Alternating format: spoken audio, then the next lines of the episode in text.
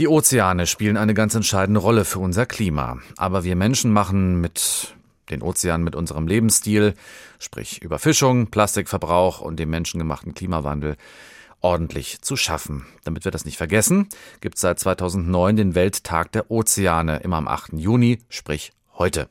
Weltweit forschen Wissenschaftler zu allen möglichen Aspekten rund um das sensible Ökosystem der Weltmeere, zum Beispiel den Meeresströmungen. Die verändern sich gerade und das hat wiederum ernste Folgen fürs Klima. Wie das zusammenhängt, das erforscht der Physiker Niklas Börs von der TU München. Mit ihm habe ich darüber vorhin gesprochen. Sie haben vor kurzem belegt, dass eine Ozeanströmung im Atlantik, die sogenannte Atlantische Umweltströmung, zu gehört auch der Golfstrom übrigens, nicht nur langsamer wird, sondern auch an Stabilität verliert. Was ist das für eine Strömung und wie wichtig ist sie? Also es ist ein sehr großes Strömungssystem am Atlantischen Ozean, was an der Oberfläche des Ozeans von Süden nach Norden strömt und dann am Grund des Ozeans von Norden nach Süden das Wasser zurückführt. Und das ist getrieben dadurch, dass kaltes, salziges Wasser oben im Nordatlantik absinkt und dadurch diese Zirkulation am Laufen hält. Und welche Folgen hat jetzt diese Strömung fürs Klima?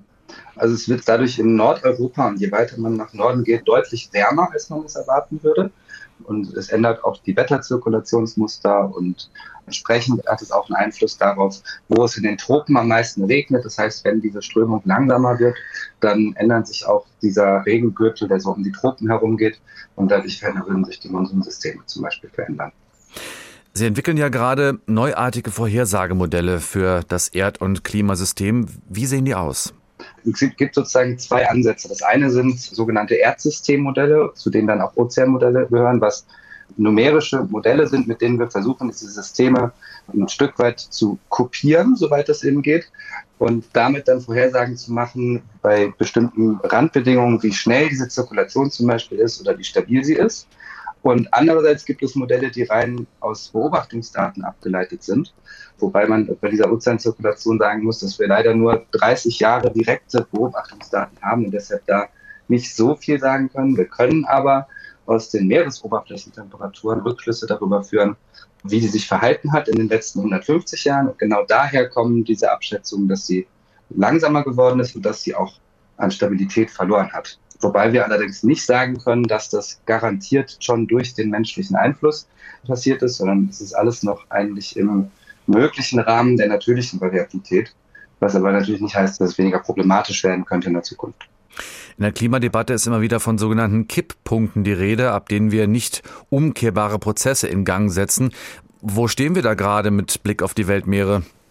Die Weltmeere haben verschiedene Kipppunkte. Korallenriffe sind zum Beispiel auch ein anderer Kipppunkt, wo ich sagen würde, der ist bereits überschritten. Die Korallenriffe werden höchstwahrscheinlich nicht zu retten sein. Auch arktisches Meereis ist auch so ein Kipppunkt der Ozeane, wo ich ziemlich wenig Hoffnung habe, dass wir den nicht reißen werden. Der Kipppunkt dieser atlantischen Umweltzirkulation wir gehen davon aus, dass es so einen Kipppunkt gibt. Die Ergebnisse aus den letzten Jahren schlagen vor, dass wir uns diesem Kipppunkt genähert haben. Wo dieser Kipppunkt liegt, können wir aktuell noch nicht sagen.